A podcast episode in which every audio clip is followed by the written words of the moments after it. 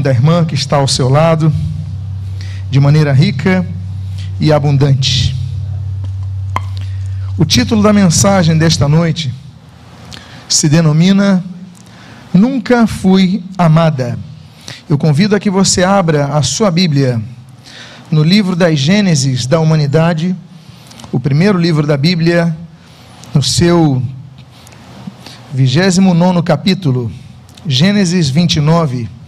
E ao encontrar o texto, eu convido a que, por favor, aqueles que puderem, se coloquem de pé para a leitura inicial.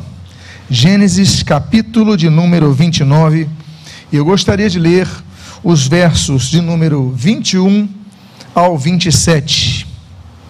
Registra assim a palavra do Senhor. Então ele disse a Labão: Dê-me a minha mulher, pois já venceu o prazo para que eu me case com ela. Assim, Labão reuniu todos os homens do lugar e deu um banquete. À noite, ele trouxe Lia, sua filha, e entregou a Jacó. E eles tiveram relações. Labão tinha dado sua serva Zilpa para que fosse serva de Lia, sua filha. Ao amanhecer, Jacó viu que era Lia. Por isso, disse a Labão: Que é isso que o Senhor fez comigo? Não é verdade que eu trabalhei por amor a Raquel? Por que o Senhor me enganou? Labão respondeu: Em nossa terra não se costuma dar em casamento a mais nova antes da, da primogênita. Complete a semana da festa do casamento da primogênita. Depois daremos a você também a outra, pelo trabalho de mais sete anos que você ainda me servirá. Oremos. Pai amado, Deus bendito, lemos a tua palavra e pedimos, Deus, fala conosco nesta noite, abençoa nossa vida, fortalece a nossa fé e o que nós pedimos, nós o fazemos agradecidos em nome de Jesus. Amém e amém. Os irmãos podem, por favor, tomar os seus assentos. É um plantio e uma colheita de muito engano. Jacó não era uma pessoa fácil. Jacó era uma pessoa que já recebeu o nome de enganador quando nasceu. Jacó era gêmeo, junto ao seu irmão Esaú, que saiu primeiro do ventre de sua mãe. Só que Jacó, ele se aproveita de oportunidades para sempre ganhar em benefício próprio, ainda que gerando prejuízo a outro, como o, seu, o caso do seu irmão. E numa oportunidade que seu irmão vinha de uma caça, estava cansado, Jacó tinha preparado uma sopa ali de lentilhas e ofereceu então ao seu irmão em troca da primogenitura. Olha, eu te dou isso se você me der o direito à sua primogenitura. Ora, a primogenitura não é apenas o fato que trazia benefícios, uh, benefícios financeiros a Jacó, mas também traria a bênção do, da primogenitura de seu pai para ele. Em vez dele ceder a comida ao seu irmão que estava com, com fome, ele simplesmente oferece uma troca. Seu irmão está com fome, ele fala: então tudo bem, eu te dou esse direito. Passou-se o tempo, o seu pai então está velho, está idoso, está cansado e está quase cego, já não enxerga bem as coisas, a tal ponto de não conseguir discernir a voz dos dois filhos, ele está com o seu ouvido também, ele está ficando uh, surdo no seu ouvido, ele não consegue enxergar a diferença dos seus dois filhos, e na hora da bênção, então, Jacó, se aproveitando das limitações de seu pai, ele com a cobertura de sua mãe, ele se veste, ele coloca pelos nas suas costas, para parecer que não era uma pessoa uh, sem tantos cabelos como seu irmão Esaú, e o seu pai o apalpa e fala: Você, Esaú, eu vou te abençoar. Jacó, então, é a pessoa que engana a sua família, engana o seu pai idoso. Quando Esaú sabe disso, Esaú fala: Eu vou matar esse sujeito. Ele gera uma divisão na família, Jacó. Jacó engana seu pai com a, o benefício, a ajuda de sua mãe e foge. É um homem que engana, é um homem que planta o engano. Tempos depois, Jacó então está se refugiando na casa de um tio chamado Labão. E ele se apaixona. Ele se apaixona por Raquel. Ele fica apaixonado por Raquel e fala: Olha, tio, é o seguinte, eu estou apaixonado por Raquel. Eu quero casar com ela.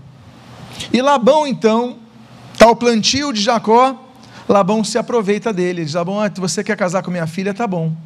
Você ama ela? Amo. Está apaixonado por ela? Estou. Então tá bom, você vai trabalhar sete anos para mim. Depois que você trabalhar sete anos para mim, eu te dou a minha filha em casamento. Ou seja, ele plantou se aproveitar dos outros e ele colheu o dos outros se aproveitarem dele. Ele trabalha sete anos. A cena que você leu comigo, ela se dá no momento do casamento. Quando então, e nós sabemos que as, os casamentos da antiguidade não havia refrigerante, é, o bom o, o, o vinho era o, a bebida comum e naturalmente esse homem já estava ali dias bebendo e já não tinha noção das coisas, e ele então, naquele dia do casamento, ele vai para a tenda, dorme com a sua esposa, e quando acorda, olha para o lado, ele vê que não é Raquel, mas é a irmã mais velha de Raquel, chamada Lia. Ele fala: peraí, eu não casei com a Lia, eu casei com a Raquel. Ele vai até Labão e fala: Labão, que história é essa? Eu não casei com ela, eu casei com a mulher que eu amo. Ele fala: Não, mas nós temos um costume no nosso povo quem casa primeiro é a mais velha. Então, se você quer casar com a Raquel, primeiro tem que casar com a Lia. Por que você não me falou isso antes? É a nossa tradição. Ou seja, ele plantou engano, ele colheu engano. Ele plantou aproveitar-se de alguém e ele então colheu o ser aproveitado por, alguém. Ele pegou uma pessoa semelhante a ele.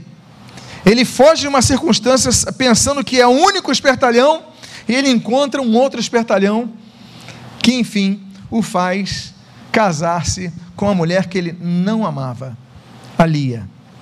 E aí então está o nosso contexto. Quando nós falamos que Lia era uma mulher que não era amada, nós vamos trabalhar nesta noite algumas questões a respeito de Lia, uma mulher que não era amada. Em primeiro lugar, nós temos que entender que Lia se sentiu desprezada desde quando nasceu. E como é que nós sabemos disso? Se a Bíblia não cita o nascimento de Lia, nem cita o nascimento de sua irmã mais nova, Raquel, pelos nomes. Você pode ver aí na tela os nomes em hebraico de Leia, Lia, que é Leia, que significa exausta, cansada. E você vê o nome da sua irmã Raquel, que significa ovelha. Só na diferença dos nomes, e naquela época o costume era dar o nome do filho como sinal do momento. Ovelha, algo leve, algo, um, ser dócil, um ser obediente. Leia significa exausta ou cansada. Podemos supor, e aqui elocubramos, porque o texto bíblico não diz, ele se cala a respeito, que ela recebeu o nome de cansada porque provavelmente foi um parto difícil, um parto cansativo, talvez, diz daqui a imaginação nossa, aqui nós especulamos a respeito. Talvez ela tenha, com o tempo, é, sempre cansada, crescendo, e eles deram nome posterior, porque isso também acontecia. Ela vai recebendo um apelido posterior: Ó, oh, vem cá, cansada, vem cá, Leia, vem cá, vem cá, oh, exausta. E ela pode ter recebido também esse nome por isso. O fato é que o, o qualificativo nominal, ou seja, a, a, a, a representatividade de cada um dos nomes demonstra uma preferência maior, talvez, quiçá, ou provavelmente até dizendo, por uma filha do que outra. E aqui é umas coisas, uma das coisas mais satânicas que existe, mais diabólicas, é a demonstração de preferência por um filho mais do que outro. E o diabo trabalha muito nisso muitas vezes trabalhando nos pais por essa preferência, ou nos próprios filhos, quando se vitimizam e procuram defeitos comparativos com outros irmãos. Não importa, o fato é que essa é uma questão diabólica, uma questão terrível e que tem destruído famílias e relacionamentos. O fato é que essa mulher, provavelmente, quando vê os seus pais chamando, vem cá, minha ovelha, e vem cá cansada ou exausta, ela começasse a ver: eu não sou tão amada como eu de deveria, não sou amada por meus pais.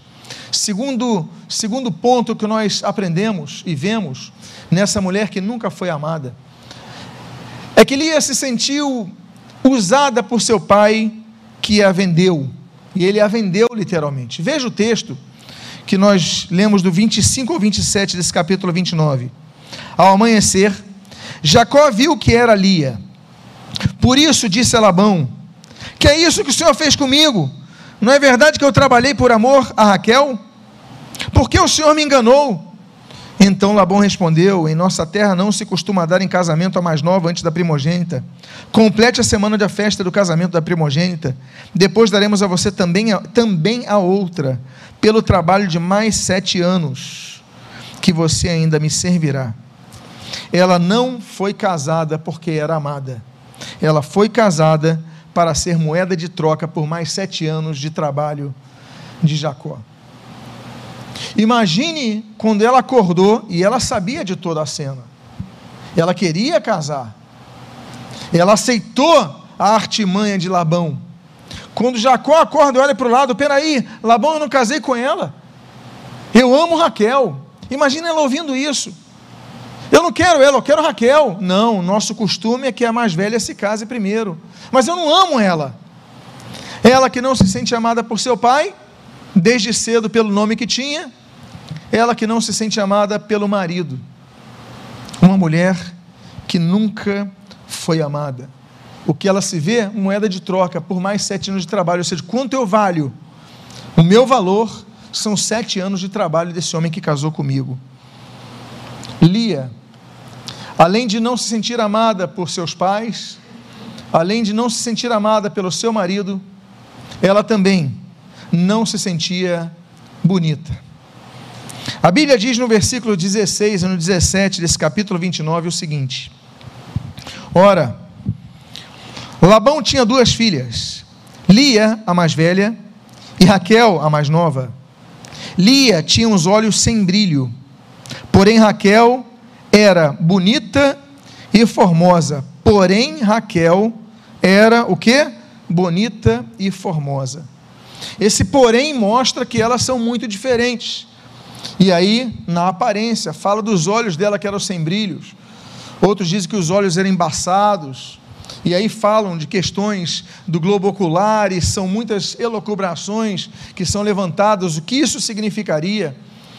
O fato é que essa mulher não se sentia bela, até porque a Bíblia diz que ela não o era.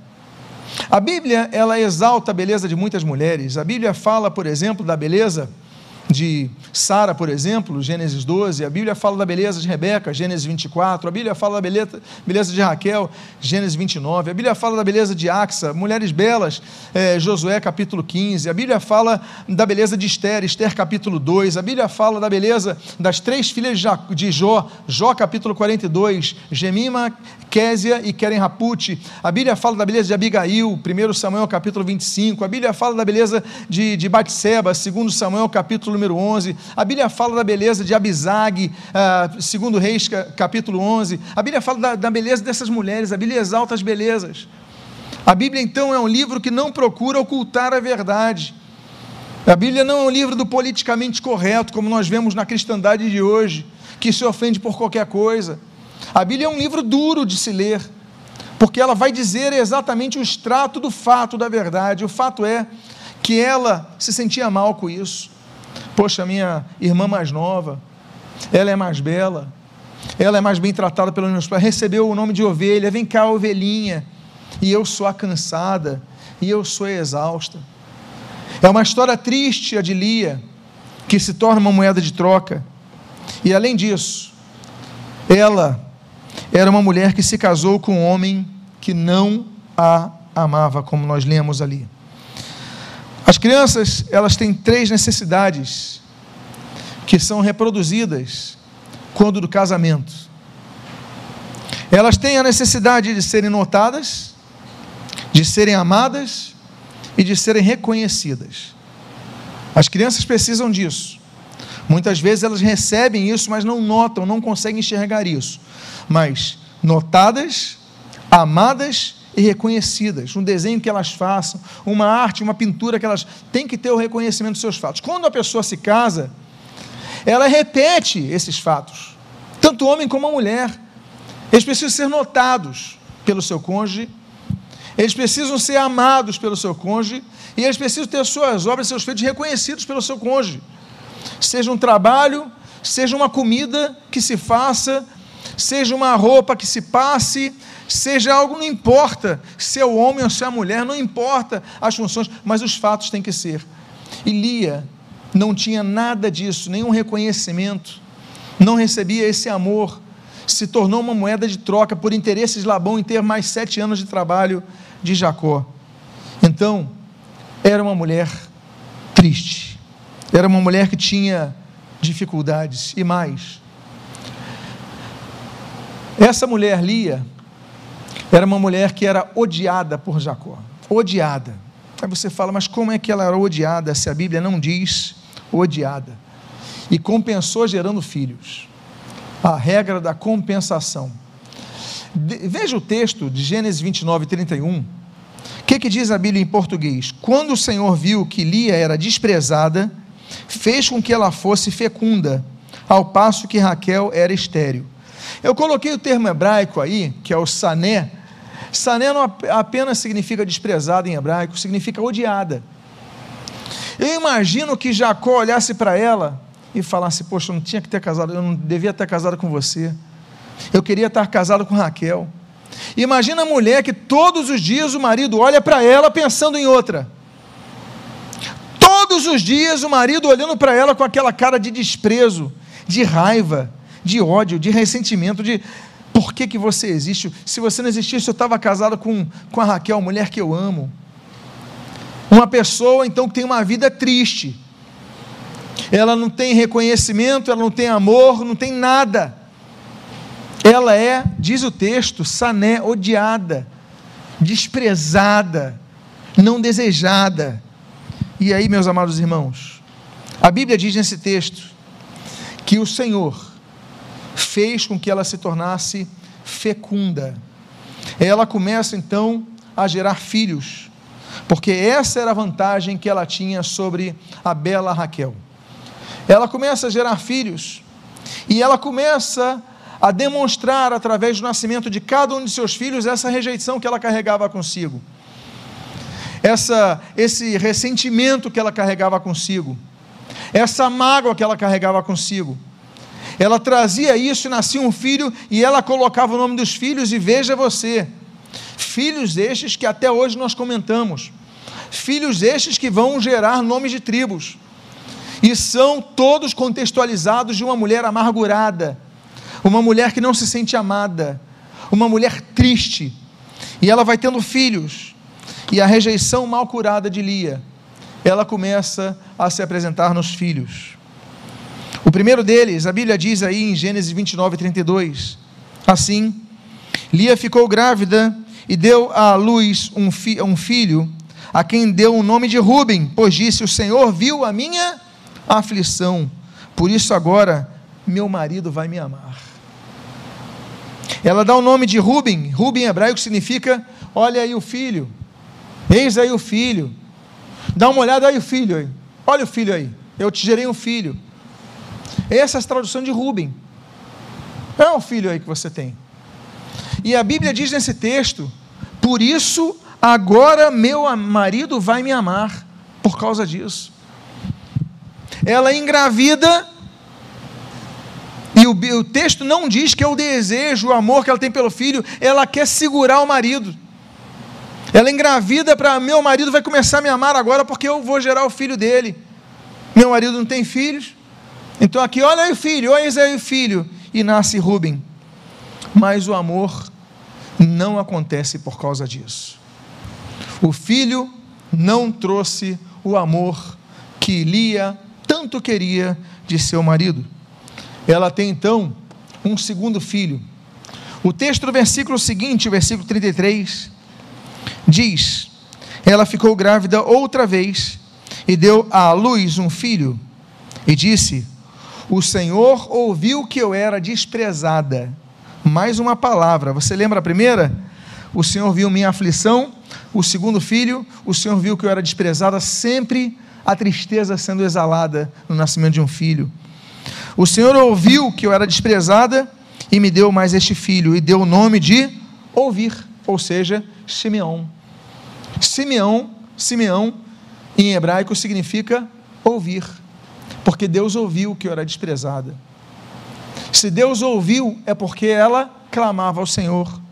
Ela era triste, mas clamava ao Senhor. Nos lembramos de Ana, 1 Samuel capítulo 1, que clamava ao Senhor. Nos lembramos do rei Asa, em 2 Crônicas, que clamava ao Senhor. Nós lembramos do, do rei Ezequias, em, Ezequi, em Isaías 38, que clamava ao Senhor. Clamavam com as suas tristezas. Jeremias, tantas vezes, como Jeremias 20, clamava ao Senhor. Jó, capítulo 3, clamava ao Senhor a sua tristeza. Nós devemos clamar ao Senhor nossas tristezas. Mas a Bíblia diz: olha, o Senhor ouviu, por isso eu coloquei Simeão. O Senhor ouviu ah, que eu era desprezada, mais um filho e mais um desabafo. Mas isso não adiantou muito. Então ela engravida de novo. Nasce um terceiro filho. E a Bíblia diz no versículo 34: Lia ficou grávida outra vez e deu à luz um filho. E disse: Agora Desta vez, o meu marido se unirá mais a mim, porque eu lhe dei à luz três filhos. Por isso, deu o nome de Levi. Sabe o que significa Levi? Unido. Unido a unir, aquele que une. Nós hoje conhecemos tanto a tribo de Levi, a tribo que não recebeu herança terrena, mas recebeu por herança servir na casa do Senhor, não é verdade? são chamados levitas. E meus amados irmãos, nós não nós muitas vezes não reconhecemos a origem disso. E ela fala: "Olha, agora o meu marido vai se unir a mim". Terceiro filho, terceira expectativa de ser amada, porque ela não se sentia amada por ninguém. E ela coloca: "O nome dele vai ser unido a, porque ele vai se unir a mim". A unidade, meus amados irmãos, é uma coisa muito significativa e tão necessária ao corpo de Cristo. A Bíblia diz como é bom e agradável que os irmãos vivam em união. Salmo 133. O Senhor Jesus, quando faz aquela oração sacerdotal de João capítulo 17, ele diz: Olha, para que todos sejam um. É o objetivo de Cristo. Efésios diz que nós todos temos que nos unir, usar os nossos talentos e unirmos uns aos outros. Paulo fala inúmeras vezes sobre isso, sobre o corpo de Cristo. A Bíblia fala que nós somos família de Deus, Gálatas 6, por exemplo, segundo Coríntios também, segundo os Coríntios também fala sobre isso. Nós devemos trabalhar a unidade, mas não uma unidade interesseira. Olha, eu vou gerar um filho para ele se unir a mim. Isso não adiantou nada, porque essa mulher não era amada e continuou tendo filhos e continuou colocando o nome dos filhos como resultado de sua amargura. Aí nasce mais um filho. Esse filho tem um contexto diferente, porque ela, ela, digamos assim, ela negocia com Raquel: olha, hoje eu vou ter relações com meu marido. Olha que coisa para nós tão absurda. Não é você que vai ter relações, eu que vou ter relações. Ela viu que estava fértil, ela sentiu que era momento. Raquel, você não vai com ele, não. Deixa de se aproximar dele. Começa a ter luta. Ou seja, você vê que Jacó já falhava nisso, porque ele já naturalmente, já estava casado por ela. Ele se casa lá, seguiu com Raquel e depois trabalha mais sete anos. Mas o fato é que já tinha desunião nisso. E a Bíblia diz nesse texto: à tarde, à tarde, quando voltava Jacó do campo, Lia saiu ao encontro dele e lhe disse: Esta noite você terá relações comigo, pois eu aluguei você pelas mandrágoras do meu filho. E naquela noite, Jacó teve relações com ela. Deus ouviu Lia, ela ficou grávida e deu à luz o quinto filho. Então Lia lhe disse: Deus me recompensou, porque dei a minha serva ao meu marido. E deu ao filho o nome de Issacar. Issacar significa recompensa. Olha, eu negociei, eu fiz tudo para agora eu tenho um filho. O nome dele é a recompensa. É interessante que a tribo de Issacar, cada tribo tem uma qualidade, né, um qualificativo. A tribo de Issacar ela vai ser chamada como os conhecedores do tempo. 200 príncipes de Issacar, eles são chamados por Davi porque eles conheciam os tempos, faziam os cálculos, tinham noção dos tempos mais oportunos, eram pessoas muito inteligentes, é uma tribo muito inteligente. Mas o que me chama a atenção é que essa mulher, ela vê que não consegue atrair o seu marido, oh, você agora vai se deitar comigo, que coisa antinatural, anticlimática, anti tudo mas ela gera um filho. E ela falou: ah, recompensa para mim. E a recompensa não veio. O amor não veio. O amor, como foi cantado aqui no último corinho dessa noite. O amor de Cristo nós não podemos pagar. O amor de Deus por nós é impagável. O único que pôde pagar esse amor foi Cristo com seu sangue. Nós não temos condições. Jeremias fala, capítulo 8, que nós não podemos pagar a nossa própria remissão, nossa, nós não podemos, nós somos limitados. Aí então essa mulher, a única coisa que ela fazia para tentar prender o marido, ela não sentia amada, não sentia querida, então ela gerava filhos. E aí ela tem mais um filho. O penúltimo filho, aliás, o penúltimo, não, antepenúltimo, diz a Bíblia aqui no versículo 19 e no 20. E engravidou mais uma vez e deu a Jacó o sexto filho e disse: Deus me concedeu excelente dádiva. Agora, olha o que ela diz: Agora meu marido vai permanecer comigo, porque eu lhe dei seis filhos. E ela deu o nome de Zebulon. Zebulon, você vê que ela falou: Agora meu marido vai ficar comigo. Zebulon significa ficar, permanecer. O medo que essa mulher tinha de ficar sozinha, fazia com que ela começasse a colocar o nome, e a gente vai vendo as tribos de Israel e vai descobrindo o contexto de tudo isso, e o contexto de tudo isso está no nome da, da, no, na, nos, nos nomes que a sua mãe lhes dá. Ele vai ficar comigo. Eu dei seis filhos, ele não vai me abandonar. Daqui a pouco ele vai ficar, eu vou ficar então só com a Raquel, que ele ama a Raquel, mas pelo menos ele vai ficar comigo. E nada disso acontece com ela. E ela tem então uma filha menina. Talvez, não sei, se fosse um desejo muito grande de Jacó ter uma filha menina. Mas o fato é que o texto do versículo número 21 do capítulo 30 diz: Depois disto, deu à luz uma filha e lhe chamou Diná. O que, que significa Diná? Julgamento. Agora ela muda. Ela fala: peraí, eu estou fazendo tudo o que eu posso mas Deus é meu juiz. Deus é o Deus que dá, estabelece julgamentos. Meus amados irmãos, a Bíblia fala de muitos julgamentos. A Bíblia fala em Gálatas 4, o julgamento da cruz. A Bíblia fala em 1 Coríntios capítulo 11, versículo 28, do alto julgamento que nós temos que fazer quando participamos da ceia do Senhor. A Bíblia fala, por exemplo, em 1 Coríntios capítulo 6, versículo 2, o julgamento do mundo pelos santos. A Bíblia fala de um quarto julgamento, que a Bíblia fala em 1 Coríntios capítulo 6, versículo 3, o julgamento dos anjos pelos santos. Você sabia que nós, como igreja, um dia vamos julgar o ministério dos, dos anjos? A Bíblia fala sobre um quinto julgamento, que é o julgamento das nações. Em Mateus capítulo 25, o Senhor Jesus fala da maneira como se portaram com Israel quando da grande tribulação. A Bíblia fala de um sexto julgamento, Ezequiel capítulo número 20, o julgamento da nação de Israel. A Bíblia fala de um sétimo julgamento, que é o julgamento que nós vamos comparecer diante de Cristo, no tribunal de Cristo, segundo os Coríntios capítulo 5, versículo 10, onde Cristo será o juiz, mas não será um tribunal para condenação, até porque aqueles que estão em Cristo, nenhuma condenação tem, nós somos livres da condenação, mas compareceremos no tribunal de Cristo para dizermos e sermos julgados pelo que nós fizemos e deixamos de fazer, para que ali nós recebamos a coroa, o galardão. Lembrando para vocês que no grego bíblico existem dois tipos de coroa: o diademas e os téfanos. O diademas é aquela coroa dos reis. O Stefanos era aquela coroa em forma de galho que era dado uh, para os vencedores das corridas. É essa, Stefanos, que nós receberemos lá, nesse tribunal, como diz o texto no grego. Existe um outro julgamento, que é o julgamento do juízo final, que todos vão comparecer, todos aqueles que não acolheram a Cristo como seu Senhor, como diz João capítulo 3, já estão condenados. E ali então todos vão comparecer diante desse tribunal. Existe um penúltimo julgamento, um nono julgamento, que é o julgamento de Satanás, que está ali, se encontra ali em Apocalipse capítulo 20, versículo 10. E existe um décimo julgamento.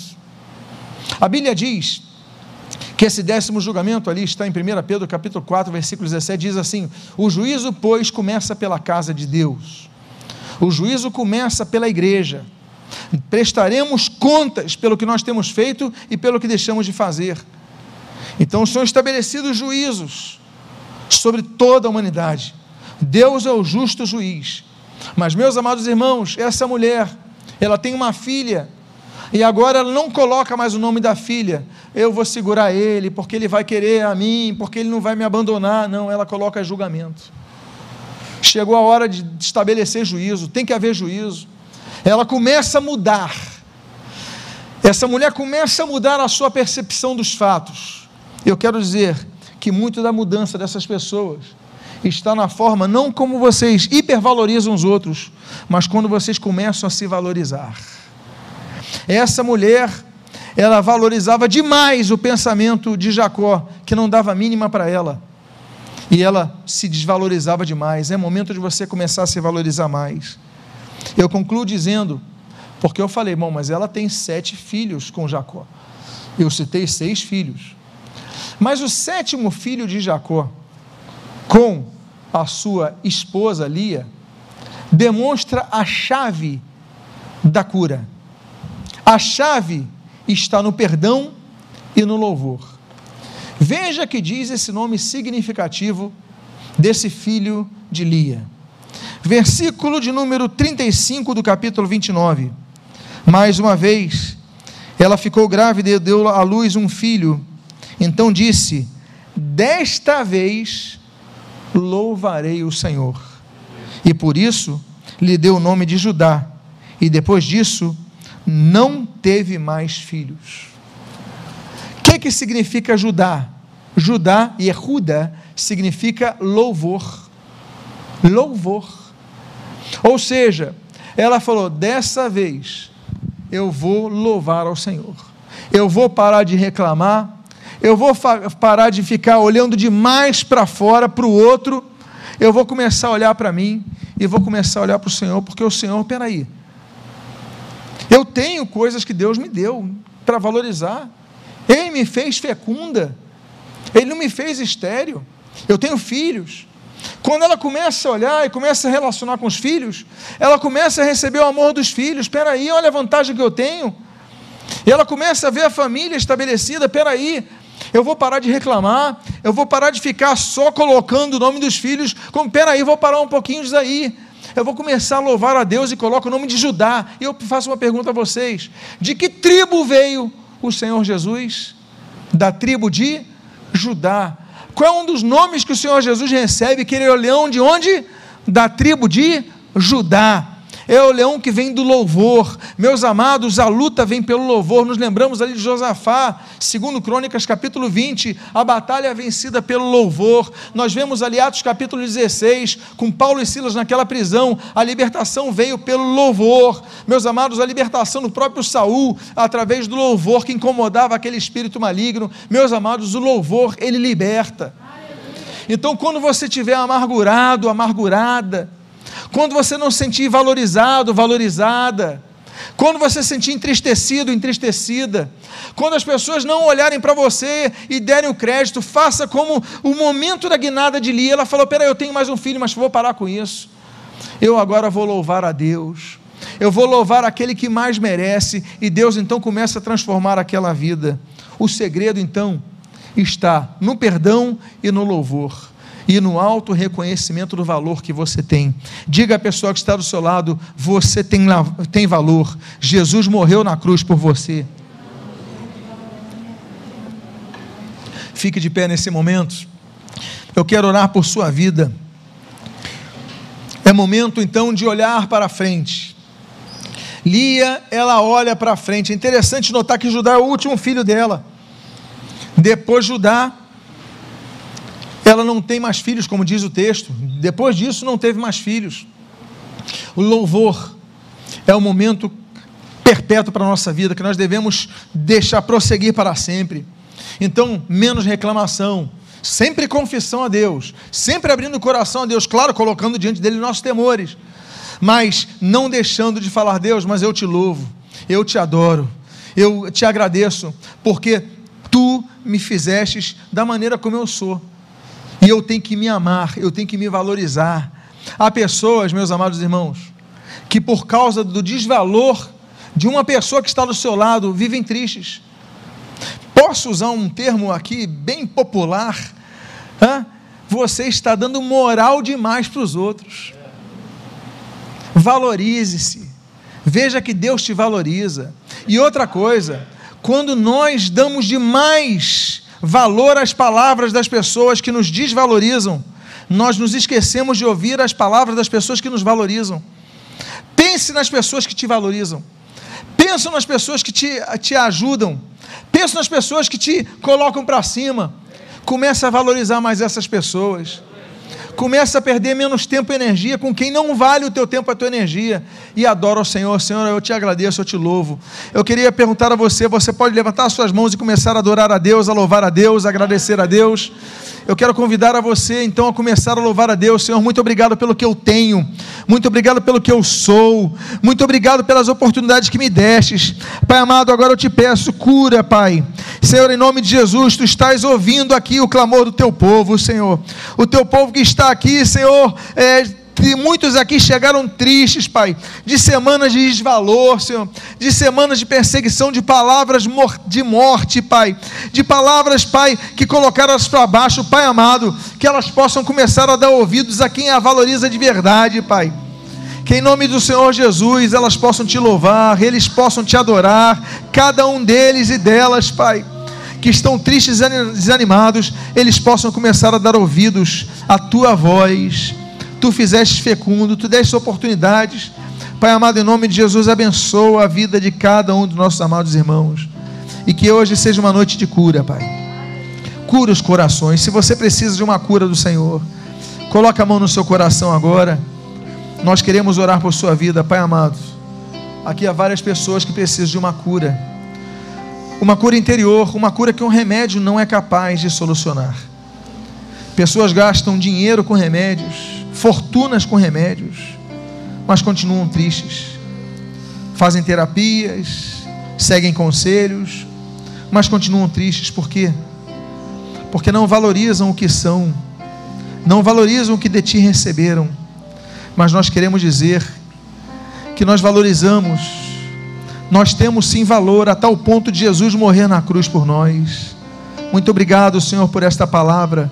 E eu te peço, enxuga toda lágrima que está chorando aqui, Pai. Enxuga todo o coração que está chorando aqui. E traz cura nesta noite. Restauração, que saiam daqui curados, restaurados, reanimados e felizes, Pai. Traz a tua paz no coração com alegria. Renova a alegria aos teus filhos e filhas nesta noite em nome de Jesus.